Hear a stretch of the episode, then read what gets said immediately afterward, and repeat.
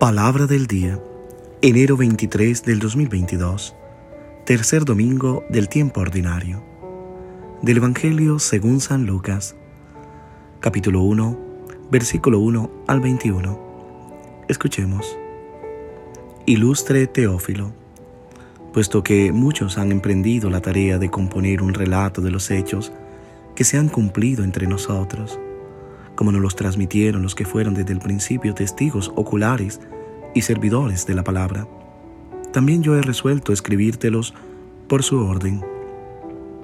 Después de investigarlo todo diligenciadamente desde el principio, para que conozca la solidez de las enseñanzas que has recibido. En aquel tiempo, Jesús volvió a Galilea con la fuerza del Espíritu, y su fama se extendió por toda la comarca. Enseñaba en las sinagogas y todos lo alababan. Fue a Nazaret donde se había criado, entró a la sinagoga, como era su costumbre los sábados, y se puso en pie para hacer la lectura. Le entregaron el rollo del profeta Isaías, y desenrollándolo encontró el pasaje donde estaba escrito, El Espíritu del Señor está sobre mí, porque Él me ha ungido, me ha enviado a evangelizar a los pobres, a proclamar a los cautivos la libertad y a los ciegos la vista a poner en libertad a los oprimidos, a proclamar el año de gracia del Señor. Y enrollando el rollo y devolviéndolo al que lo ayudaba, se sentó. Toda la sinagoga tenía los ojos clavados en él. Y él comenzó a decirles, Hoy se ha cumplido esta escritura que acabáis de oír.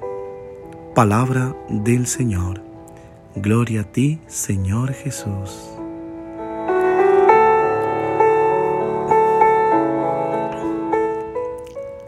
¿Qué tal mis queridos hermanos y hermanas?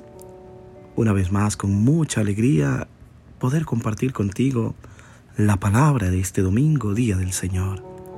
Poder llegar con un mensaje muy especial para ti, para tu familia, para que esta palabra, sin duda alguna, sea una palabra que traiga una motivación a tu vida, que te llene de esperanza. Que esta palabra que hoy reflexionaremos sea la luz que ilumine siempre tus pasos.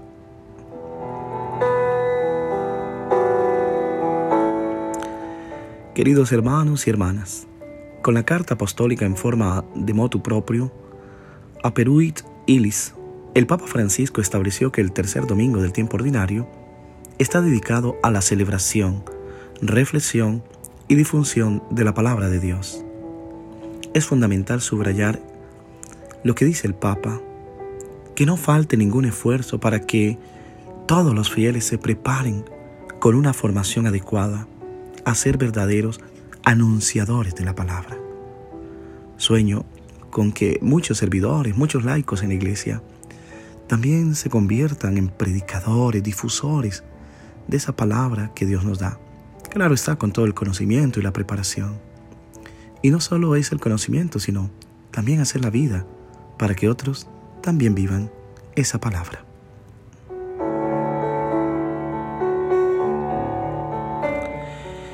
En los evangelios de este domingo y del próximo, Lucas cuenta la historia de la visita de Jesús a su ciudad natal, Nazaret.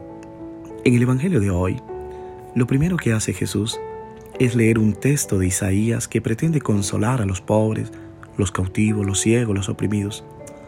Son imágenes que no debemos interpretar al pie de la letra. No se trata de ciegos físicos ni de presos. Este texto es escrito probablemente en el siglo IV o V Cristo. Describe la triste situación en la que se encontraba por entonces el pueblo de Israel, sometido al imperio persa. Una situación bastante parecida a la de los judíos del tiempo de Jesús sometidos al imperio romano. Los presentes en la sinagoga de Nazaret podían verse reflejados perfectamente en esas palabras del libro de Isaías. Pero lo importante es lo que Jesús añade. Hoy se cumple esta escritura que acabáis de oír.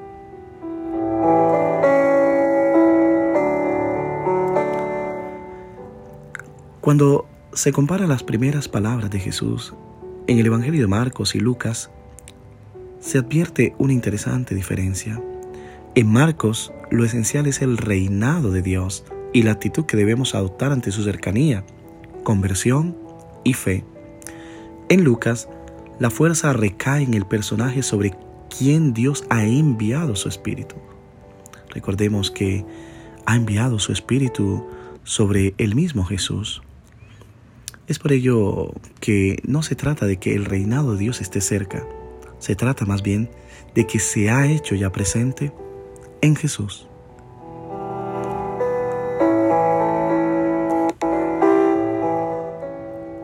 El Evangelio que leemos hoy se compone de dos pasajes, ya lo hemos dicho. El prólogo, que es el comienzo del libro escrito por Lucas, y el comienzo de la predicación de Jesús, iniciando su libro. Lucas se dirige al lector cristiano Teófilo, que significa amante de Dios, querido por Dios. El nombre Teófilo está presente en el Nuevo Testamento, donde el evangelista Lucas dirige su evangelio y el libro de los hechos de los apóstoles a un hombre así llamado. Probablemente un oficial romano, pero no se excluye que puede ser un nombre metafórico que se refiere en virtud de su significado a todos los cristianos. Y le declara su intención, ya que otros antes que él han narrado la historia de Jesús, y lo han hecho después de haber escuchado el testimonio de este hombre por de los que había estado involucrado en su vida, de los que lo habían conocido, oído, visto, y también después de haber hecho una cuidadosa investigación, decidió escribir una historia que es el Evangelio. El Evangelio. Este Evangelio de hecho es un relato escrito de lo que Jesús hizo y dijo, en efecto es un relato de la narración que Jesús con toda su vida hizo de Dios.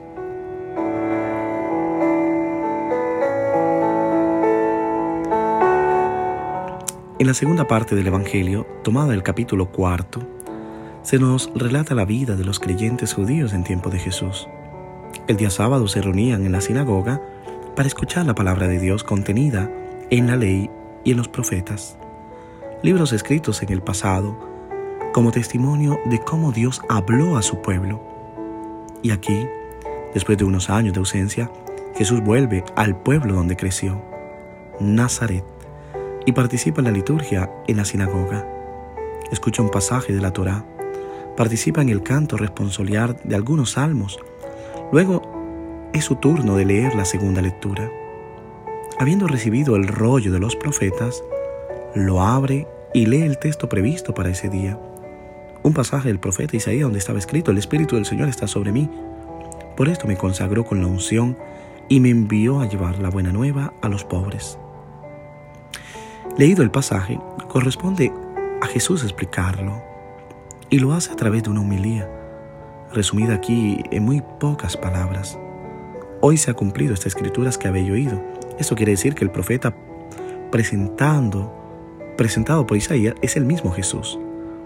La palabra de Dios testimoniada por el antiguo profeta y escuchada por los que están en la sinagoga se cumple precisamente en Jesús en aquel que había sido anunciado y que ahora llega.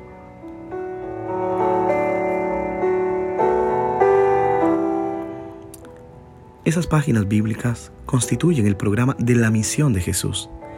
He aquí lo que hará y dirá. He aquí la buena noticia. El Evangelio que se realiza por medio de él. Algunas preguntas vienen a la mente y quisiera que tú también las interiorizaras hoy. ¿Tenemos la Biblia en casa? ¿La abrimos alguna vez para leerla? ¿Escuchamos dócil y obediente la palabra de Dios?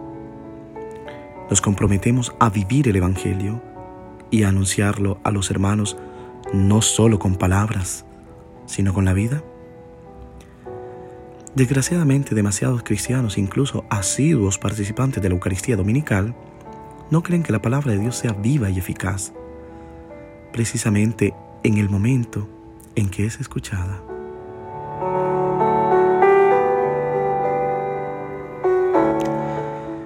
Mis queridos hermanos y hermanas, pidamos al Señor que nos ayude a cumplir su palabra y como dijo Santa Madre Teresa de Calcuta, vivamos de tal manera que seamos prueba de Dios.